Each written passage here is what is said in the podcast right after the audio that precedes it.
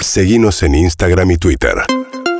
arroba urbanaplayfm Bueno, vamos a intentar comprender un poco, porque es una causa que eh, va creciendo, tiene que ver con una investigación judicial del municipio que gobierna la Cámpora en el conurbano, eh, con María, Mayra Mendoza. Candela Ini es periodista de La Nación y viene siguiendo judicialmente qué está pasando con esa causa. ¿Cómo estás, Candela? Buen día. Hola María, buen día, ¿cómo estás? Bien, muy bien. Escuchábamos hace unos minutos acá en el programa, Candela, a Mayra Mendoza, la intendenta, decir que todo esto es una operación política, que de ninguna manera se desvió plata del el municipio a cooperativas ligadas a su gestión, ni mucho menos la plata terminó en Estados Unidos.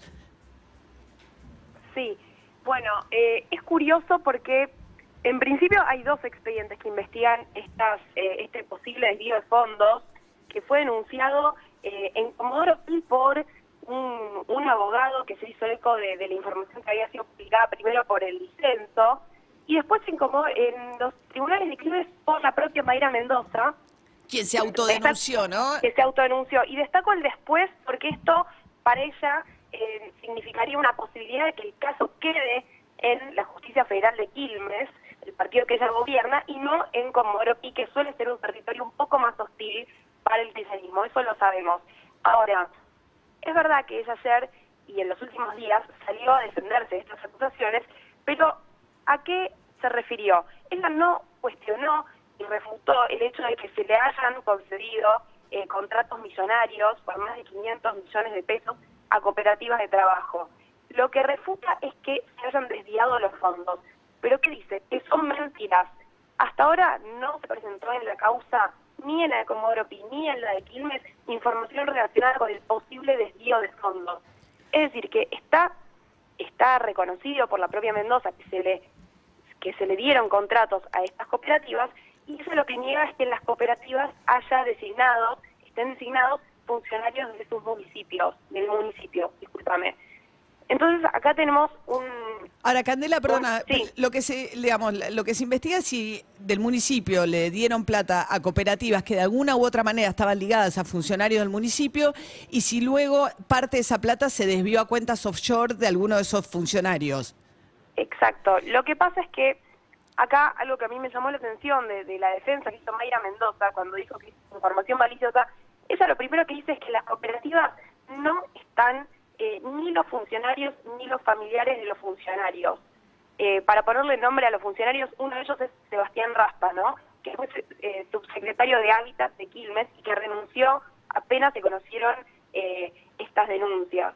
¿Y qué pasa, María? Que según la información que es pública, y esto está incluso escrito en un requerimiento judicial, eh, sí, sí es parte raspa de estas cooperativas, porque él presidía eh, una federación de cooperativas, entre las cuales se encuentran La Estrella, la Unión Azul y Progreso, que son algunas de las que recibieron estos contratos. O sea, alguna de las cooperativas que se beneficiaron o que recibieron estos contratos por un total de 500 millones de pesos eh, estaban ligadas al funcionario de Hábitat que las que concedía esos, esos, esos montos. Exacto, a él y a, a un conjunto de funcionarios que participaban de esas contrataciones. ¿Y qué pasa? Es una forma, Mendoza- ah, sí. perdón, Candela, no, digamos, eh, mm, eh, esto está bajo investigación, pero digamos, desviar plata hacia cooperativas también es una forma en la que el Estado se le pierde el rastro, ¿no? Hay mucho menos control una vez que le das la plata a la cooperativa, ejecuta eventualmente la plata la cooperativa. Exacto, porque muchas veces eh, recordemos que son fondos que provienen del plan Argentina Trabaja, son fondos nacionales que se le giran a los municipios y que en este caso no, no sé si sí, de alguna manera se le pierde el rastro porque las cooperativas suelen tener trabajadores informales, ¿no? Que están, eh, digamos, muchas veces eh, que reciben un, plan como sería el, el Argentina Trabaja eh, a cambio de una contraprestación como puede ser eh, barrer en, una plaza o embellecimiento de tareas de, de- parques, como dice acá eh, el municipio que, que se le concedieron estos contratos, pero no está el rendimiento necesario entre esta documentación que pide la justicia para acreditar qué se hizo de todo esto y qué no se hizo. Es decir, para conocer el destino final de los fondos, ¿no? ¿Y qué pasa? Eh, con- cómo, ¿Cómo se sigue, digamos, la investigación para conocer si hubo desvío o no hubo desvío? Por ahora la justicia todavía no tiene la información de quiénes habrían sido los eh, damnificados o los beneficiarios de estas de estos contratos para saber si efectivamente recibieron los fondos o no los recibieron. Lo que está salió- claro es que había una, eh, digamos, por lo menos aparece bastante clara una cierta incompatibilidad entre quienes de, adju- te adju- adjudicaban esas platas a ciertas cooperativas y al mismo tiempo tener eh, gente ligada, socios o ser parte de esas cooperativas que recibieron la plata. Exacto. Y eso es algo que no, no sería nuevo en, ni en la estructura, digamos, de, de, de- de entrega de, de estos fondos, ni en el municipio de Quilmes, porque si nos remitimos a años anteriores, no diría puntualmente en la gestión de Martín Molina, porque ahí eh, Raspa no estaba en, en la función pública, pero sí en la gestión de Gutiérrez. em, Estaba este mismo funcionario, el Barba Gutiérrez, que era este el mismo- intendente anterior. Claro. Eh, Sí.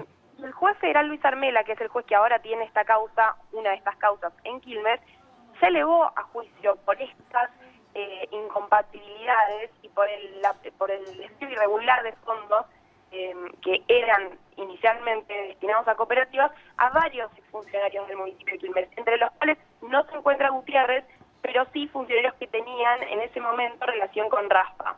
Entonces existe un antecedente en el cual la justicia por lo menos encontró en primera instancia responsables por desvíos de fondos a funcionarios locales. Ajá.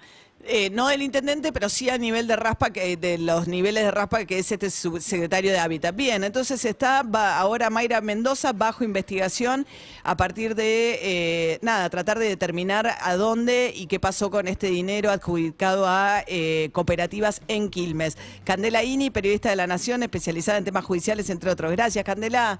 Gracias, María. Un beso. Te mando un beso. Urbana Play fm